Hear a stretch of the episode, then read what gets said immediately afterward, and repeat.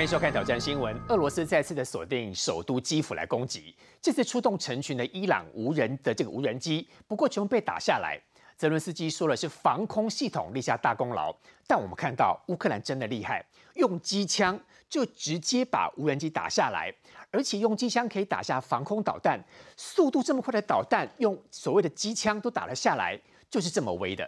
那目前世界上最先进的武器，美国爱国者飞弹防空系统，这个礼拜最快美国就要支援乌克兰了。这个决定美国想很久，很担心说这个武器上战场之后，机密会被俄罗斯给学走。另外，日本也为了要因应北韩跟中共的极音速武器的威胁，也准备有这项新的武器。另外，今天另外一个政坛大地震是新竹市长当选高虹安涉嫌诈领助理费。减掉今天缤纷多路搜索跟阅读相关的资料，也第一次约谈了高虹安跟她男朋友李中庭。最新的进度是高虹安办公室主任也被带走，而且其他的小编被带走。到目前录影时间大概傍晚为止呢，高虹安都还在讯问当中，是不是会升压成为焦点？因为之前立委贪污的案子搜索之后都是羁押。如果今天高鸿安没有被押出来，是不是代表所谓有人搞定司法呢？不过根据经验值，高鸿安如果没有如实的回答检察官的说法，可能到今天深夜都出不来。今天高鸿安最新的进度要持续带您来关心。还有政府在年底之前，十二月三十一号会不会公布兵役延长的问题？大家都在问。这个兵役延长在这次选举当中成了执政党被反操作的题目。兵役延长如何全台湾建立所谓的共识？大家要一起来建立。还有中国的疫情再次的大爆发，很多医院人群非常多，医疗系统濒临崩溃，很多咳嗽药、发烧药的都缺货了。这个时候，国民党主席朱立伦要求台湾帮助中国，陈玉珍说还要恢复小三通。请问这一些人心里在打什么算盘呢？多位来宾，首先跟各位介绍的是资深媒体人邱明玉，大家好；欢迎许志杰委员，大家好；欢迎陈提芬委员，大家好；欢迎于北辰议员，大家好；欢迎资深媒体人王杰明，大家好。杰明，跟我们来看到这次俄乌战争最新的进度。昨天我们看到的是梅利乌波尔，不过今天来看到的是赫姆巴特。对，因为赫姆巴特现在这个地方也是非常需要两军在交战的地方。你要告诉大家，有很多来自于战场第一线最及时的画面。对，我们在看这赫姆巴特之前，我们来先看一下，因为我们前阵讲的是克里米亚，最近比较没有新的战争，主要战争还是以东部战线，因为现在已经下雪了，非常泥泞。其实你可以看到这画面，我们现在看这画面，这是一个坦克车，是一个装甲车，它竟然在所谓的泥泞上面，基本上是动弹不得的。所以现在战事是在这个东部呢，是真的是大家是。在泥淖里面去攻击，可是呢，事实上战事是非常的恐怖哦。但是我们来谈一下，还记得这个 P 六六快速公路吗？这个有没有印象？我们在在两个月前的时候呢，大概谈呢是在这个乌克兰是站在这个地方往这个 P 六六的快速道路来进行嘛，是在这个地方。但是呢，经过这两个月战事真的已经有发展了，他已经把北部的 P 六六的这个高速公路呢已经占领了。那现在称之为就是乌克兰是就俄罗斯啊，就是应该说俄罗斯对被乌克兰呢做突出部的一个攻击。只要突出攻击呢，你可以看两边都已经被夹杀了。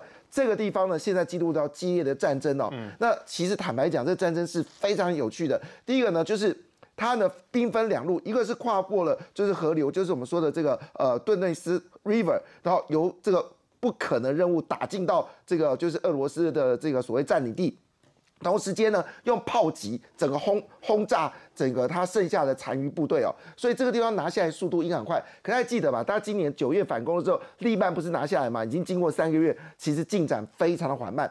那为什么 P 六六的这个高速公路非常重要呢？因为如果你看地理位置就知道了。如果他把这 P 六高速公路给占北占下的话呢，基本上南方的运补呢，基本上就出了问题了。所以 P 六的战事呢，现在状况是非常激烈的。好，那我刚才讲，就现在最热的就是巴赫穆特嘛，哈，来看这画面，其实真实的。战争的画面是非常惊悚的，你看到整个都是狼烟漫漫，前面是火力，就是我们说整个城市是在在燃烧当中。这里面其实背后大家猜哦，到底是乌克兰军队赢，还是这个俄罗斯的这些佣兵赢？其实没有人给答案。虽然我们看到的画面都是俄罗斯的这个瓦格纳死亡的一个情况，什么整军都歼灭。可事实上呢，也有画面是他们亚速营的部队已经到巴姆哈特了，所以这地方的战事是非常剧烈。也就是说，现在整个东部战事呢正在发烧当中哦。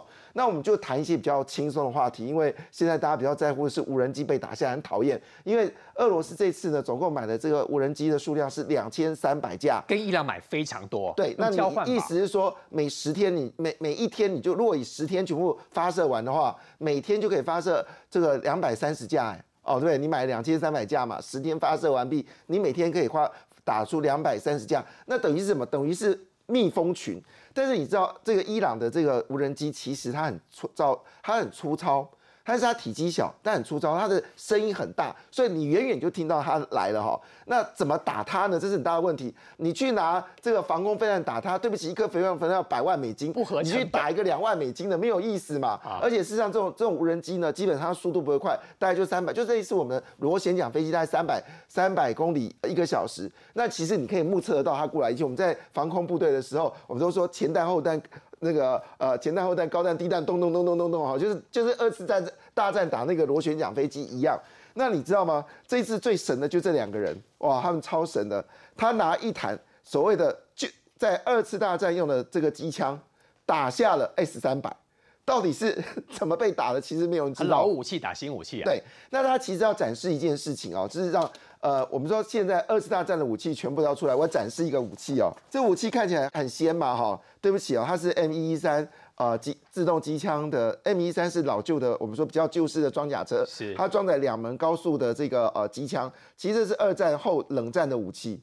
这已经是在现在你根本用不到它了，因为你什么都打不到啊，因为它这个速度再怎么打也打不到飞机是超音速的嘛哈。但是这个武器可神了哈，它已经有重新加装，它加装了就是雷达跟紫外线，所以呢对付所谓的无人机来说它是绰绰有余。它可以打无人机，对，它可以打无人机，它的速度也够快，但是有可能跟无人机同归于尽。呃，我。无人机同归于尽，除非无人机锁定它目标。不过以目前伊朗的这无人机锁定的都是固定的地方，比如说是发电站啊，或者是水的供应地方啊。像这种移动式，它可能比较难打到。所以换个角度来说，当我远远听到那个嗡嗡的声音的时候，就就跟蜜蜂，它就冲过出去之后，雷达锁定，啪，就是一排机枪。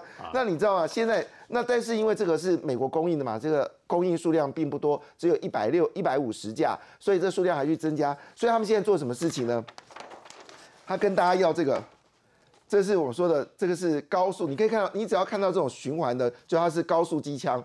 然后呢，这高速机枪呢，它现在还被搭配了紫外，就是我们说紫外线这个锁定。所以呢，基本上来说，现在就是把古代的所谓的机枪，原本是。打这个所谓阵地战的，现在全部在那个基辅的那个的那个屋顶上面就出现，这就为什么昨天二十几架的这个无人机去攻击基辅，几乎全歼。所以不是什么海马式防空系统歼灭的这些无人机，海马式打地对地的，他不可能用打天空的。那当然大家就好奇啊，那如果真的战争这样子啊，为什么要去跟要这个所谓的爱国者呢？哈，这是大的问题嘛？为什么这是要爱国者呢？所以我这样讲啊，这些战略是很清楚的了哈。爱国者就是打飞机跟导弹，好，因为那个够贵。好，所以拿爱国者去打，对，用贵的去打贵的。那如果说像这种这种小叫小蜜蜂的伊朗的这个无人机呢，现在就是机枪来打。我觉得老古董来打。我跟你说，这很刺激，因为我们前下基地的时候，因为我们是防空部队，我拿的是古代的四零高炮，就是咚咚一次呃一次放呃四呃五六发，然后就咚咚，然后那个班长就喊高炮低炮前弹后炮就咚咚咚咚咚咚，但是我们打不到。可是我们那时候机枪是可以拿来防空，因为它用的是螺旋桨的，就看单兵哦，我有四有四支的，啊一个人操作四支打的哈，也有单。单支打的，然后那单支打到超司机的，他就这样咚咚咚咚咚就打到了。所以现在的状况呢是几乎打回二次大战哦。所以现在基辅呢最强的武器呢，最强的防空武器不是什么很先进的，而是很他以前的所谓的防空机枪。他在打就是差不多就在这个差不多三百公尺到一千公尺，应该差不多三百到五百公尺距离的的这个无人机可以攻攻下来，正好。伊朗这无人机呢，它的高度呢也大概是三百到五百。可是我给大家一个画面哦，这画面不得了了。当时俄罗斯留在这个乌克兰，好，它其实是一个间谍机。那现在被广传，你看它的发射的速度，对不起，可以达到一千公里。现在呢，这个乌克兰跟你不玩这个什么无人机，它现在发展的是远程无人机攻击，我直接打到你境内。现在不是有两两个这个航空那个他们航空站被打掉吗？现在。乌克兰展示说：“你拿这个这个，就是我们说的这个无人机，我现在不怕你了。现在你俄罗斯要担心了。美国已经默认可以了，它不是美国供应的，是你当时俄罗斯留下来的所谓的这个我们说侦察机的情报情报的这个无人机，它把一部分情报的这个资料拿掉，全部装载炸弹，直接用喷射的方式到一千公里的背背后，所以现在俄罗斯可能紧张哦，还有很多的基地很可能在未来这段时间，因为现在冬天战事变得很很很焦灼，直接打到你后方。我想这个现在是无人机大战，只是谁的无人机比较厉害而已。一样非常厉害，来看到的是美国制的爱国者防空系统哦。现在传说说美国发现到乌克兰真的很需要帮忙，因为乌克兰一直要，所以说这个最先进的爱国者防空飞弹很快可能就要提供给美国。不过美国国防部部长其实话讲其实还蛮含蓄的。不过于将军告诉大家，就是应该会给啦，但是给的时候不是先给你最先进的，给你最基础的。布于将军给最基础的。如果相关的机器或者是武器掉在战场当中，被俄罗斯捡回去了，那机密可能因此就被窃取。当然，爱国者防空系统应该算是美国发展出来最成熟而且效果最好的防空系统。所以你看，包含它，包含日本也有，我们国家，我们国家目前是有到应该算是顶级的啦。我们是顶级的，我们算顶级。我们最近会获得叫 E R，那个比 I 三还要更新。嗯哼，所以我们获得的的那个爱国者飞弹算是最好的，真诚就是你弥补这个中空跟高空之间的不足。为什么？本来一直没有给我们，最近同意给我们，因为台海之间的状况太严峻了。那么讲到那时候乌克兰不是更严峻？那正在打哎，对不对？更严峻，不能随便给。美国如果把最好最新的给乌克兰，因为乌克兰。部分的人跟俄罗斯的人这个互通有无，美国还没有办法得到完全的信任，就是呃人多了必有内奸嘛，内奸就会互通有无，窃取机密，窃取机密。如果爱国者防空系统的参数被俄罗斯知道，那还得了？这是非常不得了，整个破解你了，完全破解，完全破解。所以说，为什么这个泽伦斯基一说我要我要爱国者防空，他指明要爱国者防空系统，现在呃美国还在考虑中。但是我觉得，如果这个战争一直延续下去，我觉得不排除会给他算是比较初级爱国者一型，就先让你用。但是因为爱国者一型的雷达装置跟爱国者三型爱三是完全不一样，那是完全要都是要爱国者，可是完全不一样。哪里不一样？它就是整个雷达锁定的范围跟远程搜搜寻的方式完全不一样，大小不一样啊。对，然后射程也不同。那爱国者一型只是指向性，我是针对的。你来一发，我对一发。对，那到了爱国者三型，它是多目标型的哦，就是天女散花型。它功能差很多，差很多，差很多，都叫爱国者哈。对，这爱国的方式可能不太一样，它的功能差很多。可是你要，我会给你。那这些参数，这些基础参数，即使被俄罗斯收去了，那跟它最先进的这个爱三，或是我们即将获得的 E 二增程型，那是完全不同。可是你不给，又有点说不过去，因为俄罗斯现在它已经从最先进的方式打到最传统的方式，就等于说有点。像刚开战的时候，要把你打回石器时代，真的快嘞，真的快了。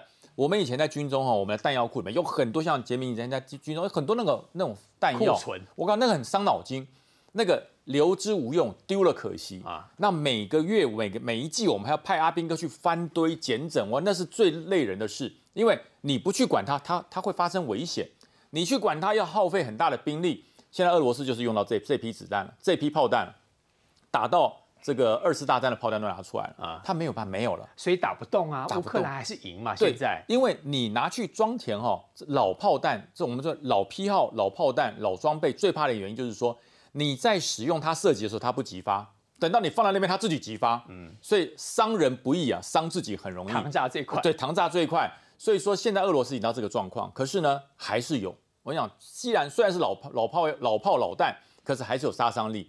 那么乌克兰就希望说，我希望减少我们国土的伤害，所以他一直跟美国要求能够拿到爱国者飞弹。那我觉得，呃，不给真的说不过去，但是不会给他呃高阶的，应该会给他爱国者一型这种比较初阶的。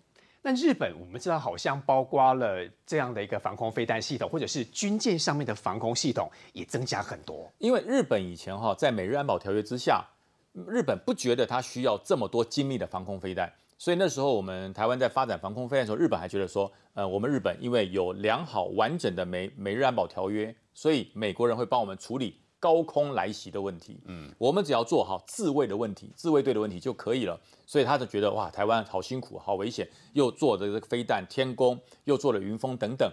现在日本发现一件事了，我没有跟着台湾一起研发防空飞弹，真的是最大的错误因。为他面对北韩跟中国嘛，是，你看北韩的飞弹，哇，飞过他脑袋上，哎，直接飞越日本上空，让他发防空警报。可是日本呢，束手无策，束手无策。为什么？爱国者飞弹美国有，可是美国没有办法帮他发射，你要日本自己决策。对所以美国日美国就好，那那我我就增我就增加部署嘛，那你也自己买一些啊所以日本指定要跟台湾买一样的，哦要爱国最先进的。三型以那跟我上们一样都部署在沿岸当中，对对对只是我们在东部，他们可能在另外一个侧，是是差别在是这里而已。是没错，所以说他希望能够部署这样，而且雷达也要比照中华民国、比照台湾一样的。嗯，那日美国说好，我可以买给你。那很多人讲，那日本科技这么厉害，为什么不自己做？就跟你讲，他当时没有决定做这个防空飞弹，所以一步落后，步步落后。日本想要追上爱国者三型这种系统，他们是有一种标准十二型日本自制的防空飞弹，要到二零二六年才可能做测试。那你想想看，四年的时间，日本能等吗？不能等，所以只好跟美国提出跟台湾同套的系统。那这套系统提出来之后，有一个最大的好处，就是我们的目标资讯链可以互相的通联，因为同一套系统，我们可以互相通联，所以从日本一路到台湾，整套爱国爱国者三型的这个雷达部署就是连在一起。嗯，那美国在用它的航舰闪电闪电航舰战术，弥补岛与岛之间的不足。所以这条岛链未来不是一条薄薄的岛链，那是一串跟鞭炮一样的，充满了刺猬，充满了火药的所以这个岛链链变成是日本结合台湾，后面还有美国在对支持，然后面对包括北韩、面对中国甚至更远的威胁。对，因为它如果单纯是一条线，太薄弱了。它把这条线立体化，就是我有空层、有空域、有防空、有范围，它是有纵深的。所以这个方式对于美国来讲，它是互利嘛，对我美国的防卫也有利，对日本的防卫也有利，对台湾的防卫也有利。一个互利，一一个政策可以解决三方面的问题：解解决北韩的问题，解决俄罗斯对日本的威胁，解决中国对台湾的威胁。所以美国何乐不为呢？所以说，美国与其说它是赚钱，说是赚日本钱、赚赚台湾钱，我不觉得是是是赚钱啦，那是结合各需的要求，然后壮大自己最大的安全利益，这才是美国对台湾、对日本真正的战略指导。今天早上有两个地震，一个是真的是摇的地震，另外一个是立法院的地震。其实你知道吗？立法院所有的委员跟里面的人都吓一跳，没有想到今天早上高虹安立委的办公室被搜索。其实所有的人都没有穿剪掉的背心，都是到里面搜索之后才发现到，原来里面开始被抓资料。那到目前录影时间为止，已经接近傍晚。高虹安，大家预测很有可能会被因此被羁押，因为他的证据这么多。如果他没有据实的跟检察官讲相关的事细节，可能他很难走出稽查庭。这是不是最新的大家的判断？是。呃，不过文瑶，你要我我认为哈，就是今天立院的大地震啊，比这个花莲的地震还要大，因为当时我就在立法院哈，我也是吓一跳。那剪掉呢，它这个是兵分多路哈，就进到了这个立呃高虹安的十楼办公室。可是今天大家有发现一个非常巧的地方啊，因为高虹安他是在中心大楼的十楼的办公室，他的那个办公室是一零零一，当时那个搜狗案的陈超明啊是在一零零三，然后赵振宇就是一零零二。他们两，他们三个是同一排哎、你说那一排风水不好吗？嗯，这个可能要问在旁边两位立委啦，会不会觉得那个风水不好啊？而且当时那两位立委因为贪污的关系被搜索之后直接压起来，哎，是，所以这次也会帮高红安就感到有点这个命运相同的意思对这个生死未卜啦哈。所以刚好那三个同一排，所以今天会成为立法院茶余饭后的话题。怎么那么巧，刚好三个同一排？对，那事实上今天检调搜索也蛮久的哈，从早上九点半一路呢这个搜到了这个十一点四十二分哈。那我们可以看到检调人员出来的时候呢，是抱着一箱好一箱的这个证物。那另外有一个最关键的人物，就是他办公室主任陈焕宇。我先跟大家讲一下，这个陈焕宇哦，是高虹安到目前为止呢，是跟着的跟他最久哦，跟他最久的办公室主任，从二零二零年就跟着他了。所以事实上。陈焕宇啊，对呃，对我们跑新闻人来讲，你知道吗？大家都会认为说他跟高红安其实是非常忠心耿耿，是是很重要的一个心腹。所以今天陈焕宇被带走的时候，哇，其实这个代表说整个案情升温哦，是非常短掉了哈所以。有人问说有没有可能陈焕宇一肩扛下所有的事情，帮我的老板顶下所有的罪责？哎，你讲到重点了哈，所以今天就是说，现在目前为止啊，有四个人哈，现在包括高红安跟李中庭，他们本来就是被告嘛。那今天检调在搜索约谈的时候呢，高红安跟李中庭，高红安是在竹科啦，所以他后来他没有在办公室里面，但他得到消息之后，马上就赴这个北基站，好，就先进行约讯。然后这个李中庭是随后来，然后这个陈焕宇，然后还有一个重点人物就是龚卫文，台大十三妹龚卫文啊，这个叫王玉文。可是事实上大家会觉得他蛮衰的，因为就我了解，王玉文在高鸿安办公室没有很久，没想到他现在目前为止，我们新闻发展的现在啊，到目为目前为止，四个人都是被告的身份啊。但是还是要跟观众强调一下，被告并不代表有罪，哈，只是说现在在案子上面，他们四个人被列为被告了哈。那你刚刚讲到这个重点，就是说陈焕宇他有没有可能外界会觉得说，第一个，因为陈焕宇跟高红安的关系，他们是非常的 close，那陈焕宇有点就还蛮忠心耿耿的，所以现在这个案子会不会推给陈焕宇，让他一人扛？如果不是陈焕宇扛，第二个可能性有可能是李中庭扛。对，就是这个案子会不会李中庭扛？那为什么我们大家会有这个揣测哦？是之前林根仁他在做爆料的时候哦，这个是高办高鸿安办公室当时发的一个声明哦。大家来看哈，就说当时他的声明有一点很重要，就说高鸿安委员只知道有这件事。但是钱的花用跟立法院公费完全无关，完全是由行政主管直接来处理，所以高鸿安委员不介入参与这方面的事情。你看吧，就切割给陈焕宇啦。对，所以。大不止陈焕宇啦，还有包括什么小兔啦之类的，所以你看他这篇声明的时候就已经有闻到风向了，就代表说高鸿安跟他的律师有在研判，是不是他完全不知道？好，那我这个只知道说哦，我有公积金这件事情，但是事实上我完全的不介入，都是由他的行政主管，所以由这个的声明可以直接的来推测说这个案子是不是有可能陈焕宇来扛？那当然要看今天到时候那个被压的对象。如果今天高鸿安跟检察官这么说，都是主任决定的。检察官会相信吗？这要看证据力嘛，好，那好，那我们再来跟大家这个回顾一下，为什么今天会有这个大动作搜索的哈？那当然最主要是理清三件事嘛。第一个是李中庭他的部分，因为大家知道就是说他有领立院的薪水，可是一方面他又有领的永龄基金会的钱，然后再来呢，他在立法院的鉴保费是零，对，所以这个非常有可能会让他说你是不是有诈领助理费，这个是证据一。那第二个是说到底大家有没有低薪高报，然后这个低薪高报是不是变成了高？红安的小金库这个公积金的部分，这个是正，这个是第二个要厘清的。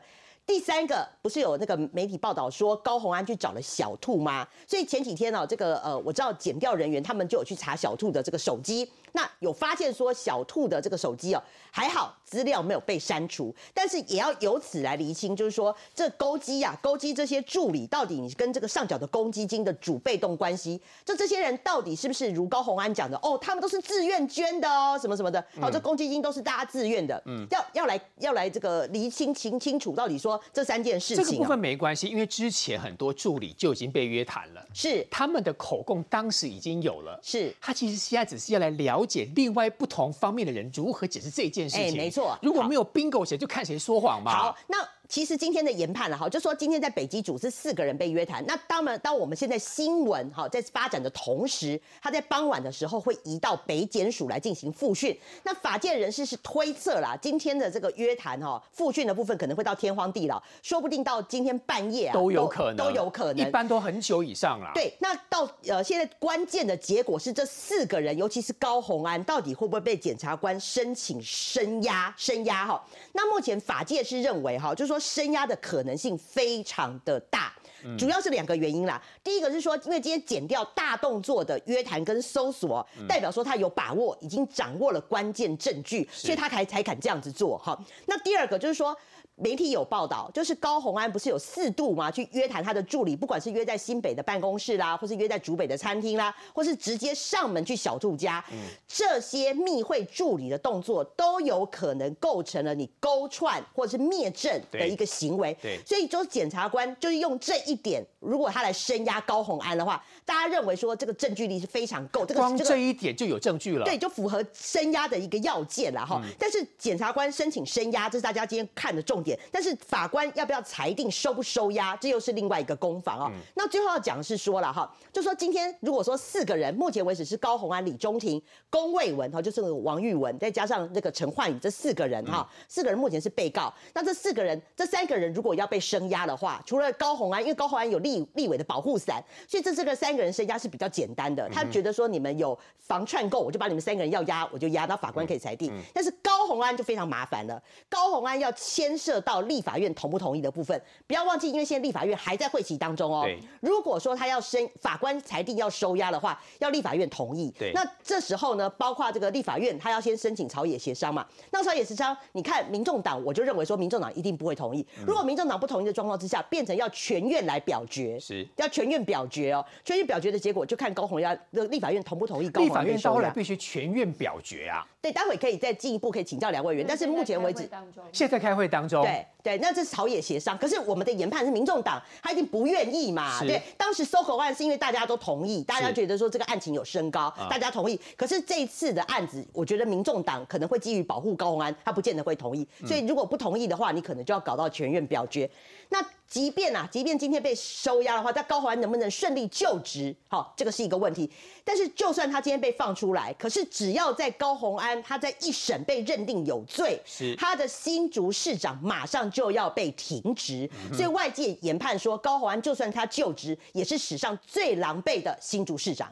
所以，丁伟委员刚才明玉姐有特别提到说，接下来看立法院的态度。但其实从今天的整个动作当中看得出来，立法院的态度，因为立法院也知道检调要来啊，他们没有穿检调的衣服啊，所以其实立法院心中已经愿意配合检调处理这件事情。而如果真正的必须进行立法委员的判，就所谓的所谓的这个开会决定等等，应该到后来，应该所有的委员们都会接受才对。呃，基本上因为现在在开会期间，那开会期间有规定，就是说如果要进行搜索，一定要呃通知减掉，一定要呃通知立法院，然后由立法院来同意。今天一定有通知，先通知立法院吧？有一定有。，确定有，确定有。这个早上其实呃媒体记者就已经去问过秘书处了哈，说到底有没有这个呃所谓减掉的通知啊、是有的。所以，但是因为呃大家知道说呃高鸿安委员，因为他毕竟十二月二十五号就要就职嘛，那他是不分区，不分区他到底什么时候呃要去呃递出辞呈？因为他要递补，他不一样，他是不分区。所以他一定是呃在什么时候去做这个动作会有递补的的一个状况哦。啊，所以大家不知道他什么时候会提出辞呈，所以我觉得今天呃减掉不预警的，因为我今天早上呃我在十一楼嘛，我的办公室在十一楼，你也在十一楼？我在十一楼，他是十楼，哦，我是十一楼，然后十楼，所以基本上电梯我会开到哇一一早就。呃，很多的媒体记者这样子一直往上冲，呃，我自己也吓一跳说，哦，发生什么事了哈？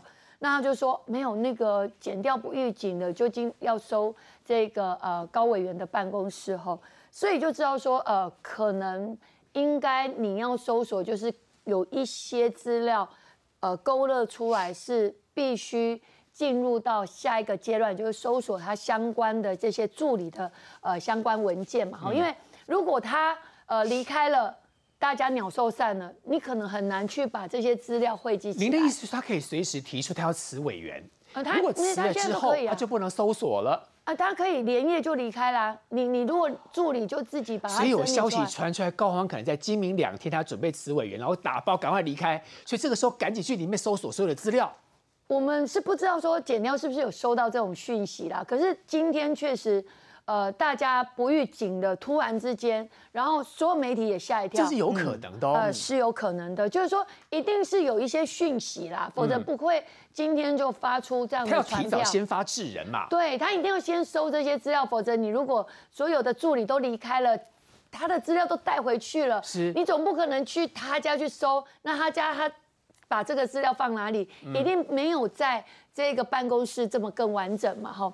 所以这个部分当然是我们呃立法院开会，如果减掉要来搜索立法院办公室委员的办公室必须做的程序哈。那第二个部分就是牵扯到说今天到底会不会有所谓羁押的动作，然后当然有没有羁押，其实是在于我们在以前就讨论很多嘛哈，因为高鸿安这一件案子比较特别的是，呃，都是他的助理所提供这些内部的账册。而且内部的账册有内账就有五百笔，这是很难去兜啊。当时的助理为了自保，所以把所有资料留下来。没错，那你说现在包括所有的一些相关人事资料，还有薪资的账册，还有所有呃助理的供词，他今天要重点是，他如果要推给主任，除非他所有讯问过的助理讲的口供都一致。啊，我黑龙喜助理跟我讲哎。都是主任跟我讲的，叫我说我的加班费要这个回回回捐回来公积金，好，然后是自愿性的，没有强迫性的。然后呢，我的薪资也是都是自愿性的，没有强迫性的。除非他们所有从从头到尾助理的口供都是一样，因为他一定不可能问一个助理嘛。在这一段时间，我我相信。应该减掉，有问了很多的助理啦，所以减掉早就设好很多的问题，等着高鸿安来回答。对，就是说，因为毕竟高鸿安的身份比较不一样，他是委员，然后又是新竹市长的当选人，我觉得呃很容易，如果你太仓促去办这个案子，大家会把它导向是政治。但是如果你把所有的资料都得更完整，然后呢了解的更清楚。我相信大家才会心服口服，否则他真的不一样的身份，就是他又是曾经候选人，又是现在的当选人。你绝对不能让所谓民众党甚至柯文哲反扑，尤其柯文哲又想选二零二四，如果他拿着这个说嘴说哇，你民进党又这么国家机器啊，怎么样？但是如果你所有的资料显示都起来，就是这么一回事，而且就是这么多的账册，就是这么多笔的内账。而且你高鸿安的记录当中还曾经从这里，哎，去申请过这些这个账账册，这这些这些呃所谓零用金的部分，所以你会觉得很奇怪啦，就是说到底这是什么样的一个公积金？那当然你就会呃要更详细的把资料调清楚。我觉得剪掉也很辛苦啦，应该呃照今天的动作，呃私底下有了解几个。几个就是媒体，他们说，依照这个动作，应该是有十足的把握啦。应该是有一些助理的供词，然后有一些账册都都起来，然后甚至对对他不利，所以才会这样子把所谓的这个高鸿安、李中庭啊、陈焕宇，甚至是龚卫文，然后把他们列为被告。哦，应该是有某些的呃。一个方向才会有今天这个动作。已经年底了，大家在问说，国防部会不会之前提到说，真的年底之前要公布兵役延期？玉将军，说实话哈，年轻的男生可能会担心，年轻男生的爸爸妈妈可能也会担心。但事实上，兵役延长这件事情，台湾需要有基本的共识，因为。这个是台湾必须面对的问题，但没有想到这次选举当中所谓的兵役延长的问题，成为执政党非常大的包袱。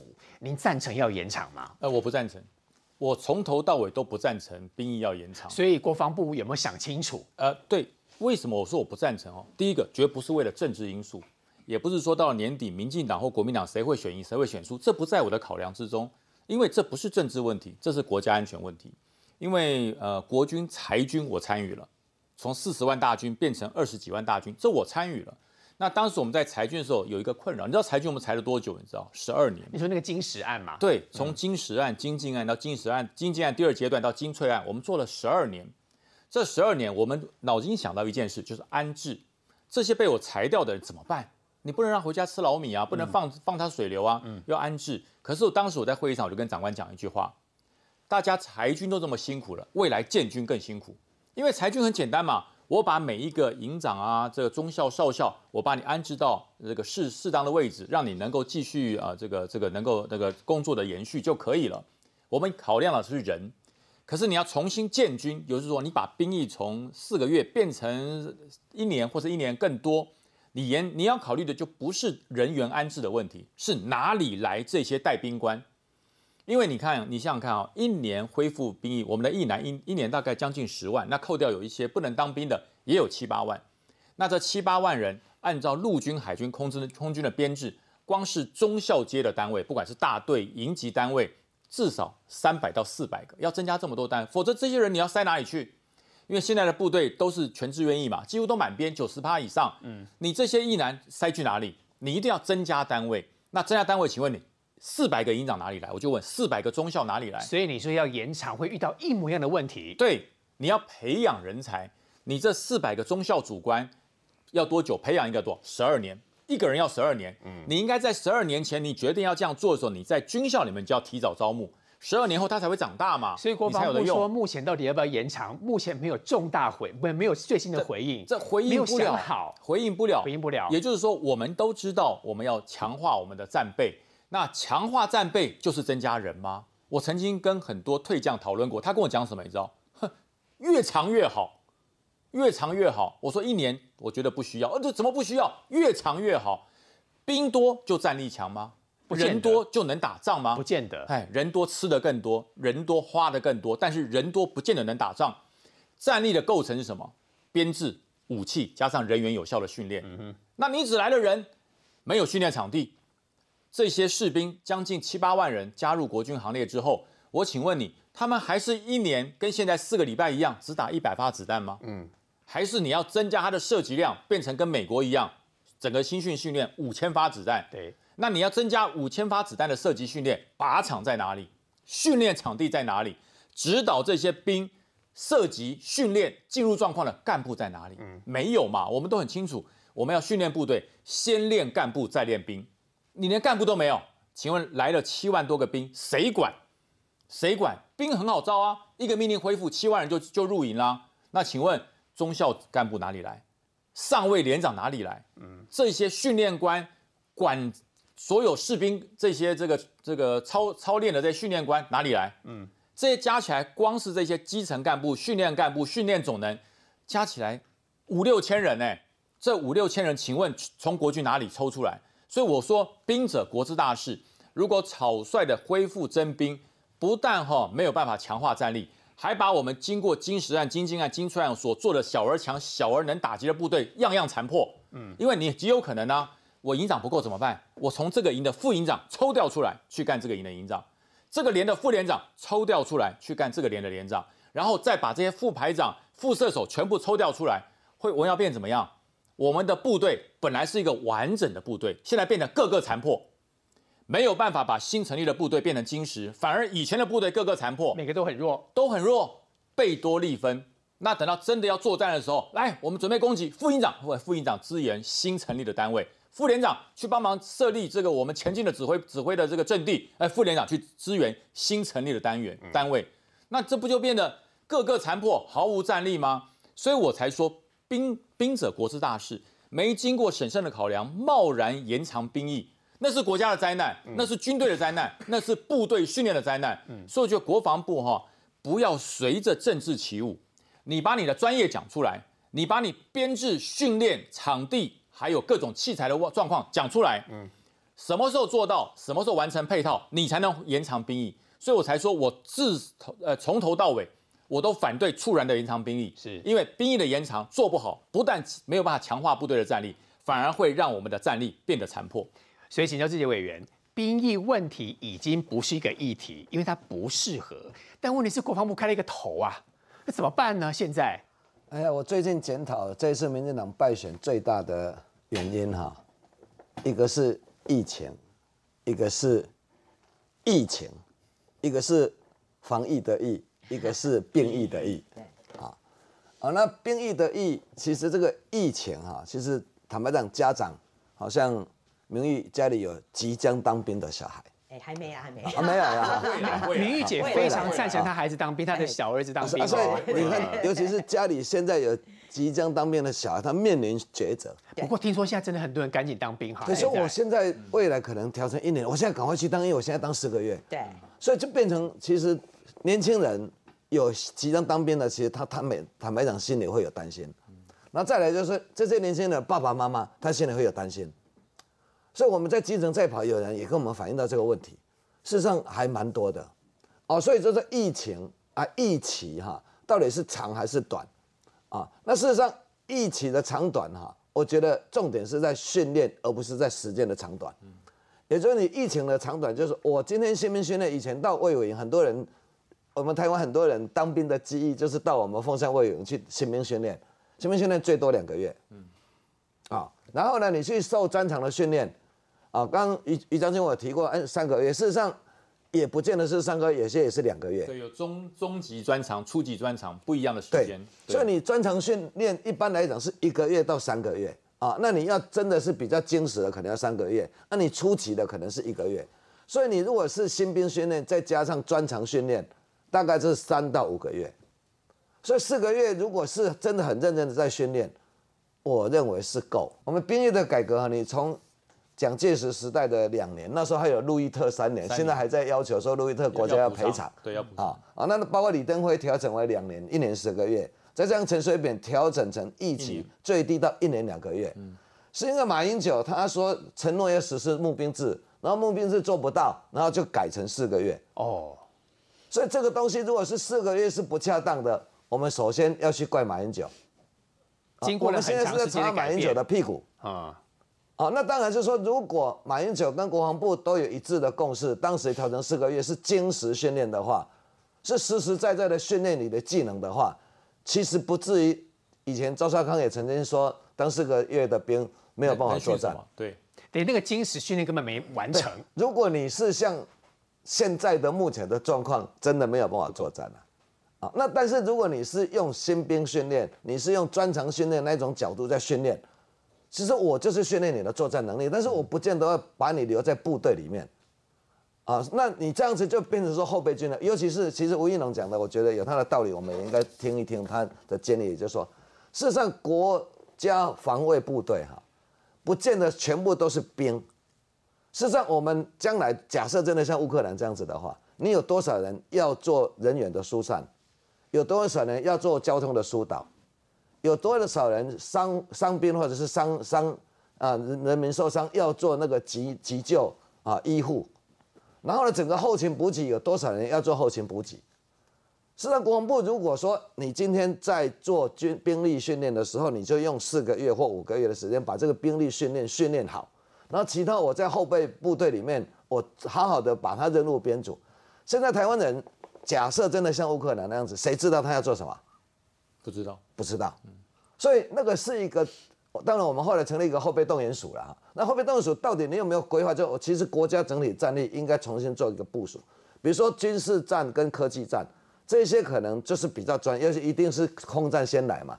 刚刚于将军也讲了爱国者啦，或者是我们天宫啦，啊，或者是我们的那个铺地爪的那个雷达啦，哦，那这些东西都是空战的一个最先起的嘛。那这些可能你都要训练到专长要很强，啊，那这些其实我们常备兵应该够，啊，常备兵的训练第一个空防啊应该是够，那再来说你从空打到海，从海打到陆，打到里面城市战巷战，那个机会坦白讲，在我看来并不大，但是我们要有备无患了，所以将来整个台美日甚至整个世界民主国家联防我们的太平洋岛太平洋岛链。这个东西是全世界有了共识，也不是只有说我们台湾自己在贴美国，也不是这个样子。所以国民党每次都是讲说啊，你们台湾、你们民进党就是故意要挑起跟中共的战争，你们就是故意不要让两岸和平。事实上，我们希望刺猬台湾，我们也希望能够和平互助。但是和平互助不是我们的问题，是对岸的问题。你可以看整个国家兵力的削减，马马英九时代哈，他削减兵力削减的最多。马英九时代，你看。那时候，二零零八年，嫌那个油料太贵，然后就缩小那个巡防的海军的巡防范围，哦，然后呢，他那时候答答应的募兵制跳票，然后呢，他又裁军万人，废除那个海军桃园基地，那接着呢，洪仲秋案，那个李倩荣阿帕奇案，这些都是因为啊，还有把那个黑鹰直升机分给内内政部了，啊，那这个你可以在国防部，然后支援内政部，而不是整个把它拨给内政部。所以你可以看到马英九这八年呢，完全整个战力的概念就是缩减台湾、裁减台湾的军力，啊，那当然包括这四个月的变成兵役的问题也是其中之一。所以我觉得说，以前马英九时代没有刺猬台湾的观念，那我们其实陈水扁时代有，现在蔡英文时代有，所以我们是在擦马英九的屁股，做不好事情的屁股。我们现在在弥补当时你裁减裁减台湾兵力的一个缺点。那我们我刚刚讲过，我们刺猬台湾就是强壮台湾，可以和平互助，但看对岸态度。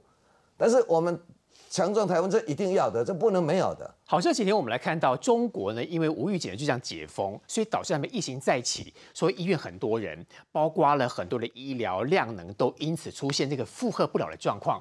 不过这个时候来看到，因为感冒药也大缺货，台湾我们发现到好像大家也在抢买，很担心说是不是以备不时之需。不过来看到国民党的主席朱立伦这时候说，台湾帮助中国嘛。前一阵委员还说要小三通，这个小三通也好，或者是我们怎么帮中国也好，国安问题也好，这个相关的拿捏标准该怎么做？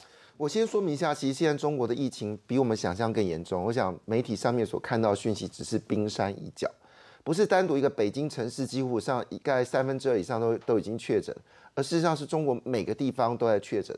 我曾经跟一些中国朋友在联系，他们说，阿周的朋友是基本上他所知道朋友现在是准备发烧或者在发烧中，而且这发烧状况怎么样子呢？事实上不是只有爷爷奶奶发烧，事实上是爸爸妈妈、小朋友一起发烧。但是很抱歉，到医院你根本没有办法进去，因为现在现在只光你只是不是看医生，你只是去排挂号。就要排六个小时以上，虽然有拍到北京一些画面，路上都没有人，因为大家都他们都称那个羊啊，羊妹妹的羊，到处都是小羊人，他们不敢讲真的羊，他们都说到处都是羊妹妹。我第一次听到那个羊的时候，我心里想说这什么意思？小羊，他说外面很多羊，我才知道原来他们不好意思讲那个阳性的羊，讲的是这个小羊，意思说到处都是。那状况有多严，有多恐怖哈？不要说你现在他们主要的这个，像我们讲香港好了。香港是离中国最近的，它现况是什么呢？香港现在买不到任何退烧药，买不到发炎药，他们连屈臣氏网路上的销售全部中，因为全被中国抢光了，完全没有。然后他们卫生局卫生单位说，大家说大不要抢，足够。可是他们看到的事情就是，香港根本买不到任何的头痛药。人性是先囤起来再说啊。当然有一部分是因为他们毕竟还是买光了，啊，这被买光了，很多也被买光了。他是他是买完之后，他要寄到。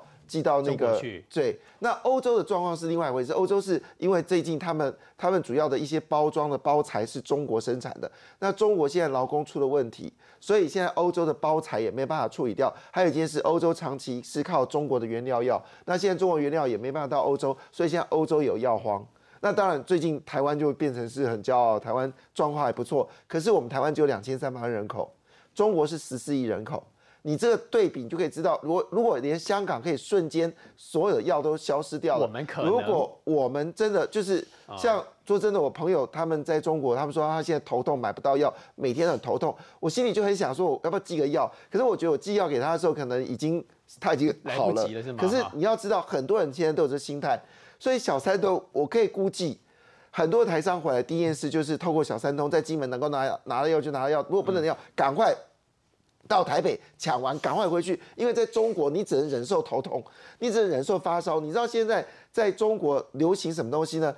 一个柠檬啊，他们说柠檬可以退烧啊，柠檬一颗要卖四十五块钱，变成这样这么贵。柠檬一颗要四十五块，不见得可以退烧呢。对他们就是说柠檬好像可以，因为你真的没有药嘛，所以能够稍微减缓，因为能有柠檬有维他命 C，维他命 C 也卖完了。中国维他命 C，哎，维他命 C 多少多少生产？维他命 C 没有了。退烧药没有了，所以柠檬一颗四十五块。你知道柠檬四十五块什么？大家有去菜市场买一斤的柠檬，在台湾就四十五块，你就可以知道现在状况有多严重。所以如果小三小三通一开，我可以跟你保证，台商一定，因为他台商一定有员工嘛，员工全部挂点，他来台湾第一件事就是能够拿多少药拿多少药，赶快带走。可是台湾自己的同胞，我们可以不要开吗？不，我要说一句话，说其实这里面重点不在这个地方，重点事情是那万一。真的如香港那样子怎么办？香港人自己都没有药，嗯，你说怎么办？而且香港现在的，我要说一件事情哦，香港停滞了三个月的疫情又在最近又开始回升了，是，因为中国开始开放，所以当时他们的这个新的特首说一句话说，明年一月份就可以免五加零，就本来现在是五加三嘛，现在五加零，以后是没有五天哦，所以香港人都踹了一蛋，真的吗？你真的要这么做吗？过去的噩梦会不会出现？我今天不是危言恐耸听，我们台湾很多人已经打疫苗了，可是你知道打疫苗你还是会确诊，所以这问题非常严肃。中国有十四亿人口，现在我估计啦，至少两三亿人是在感是在确诊当中啊。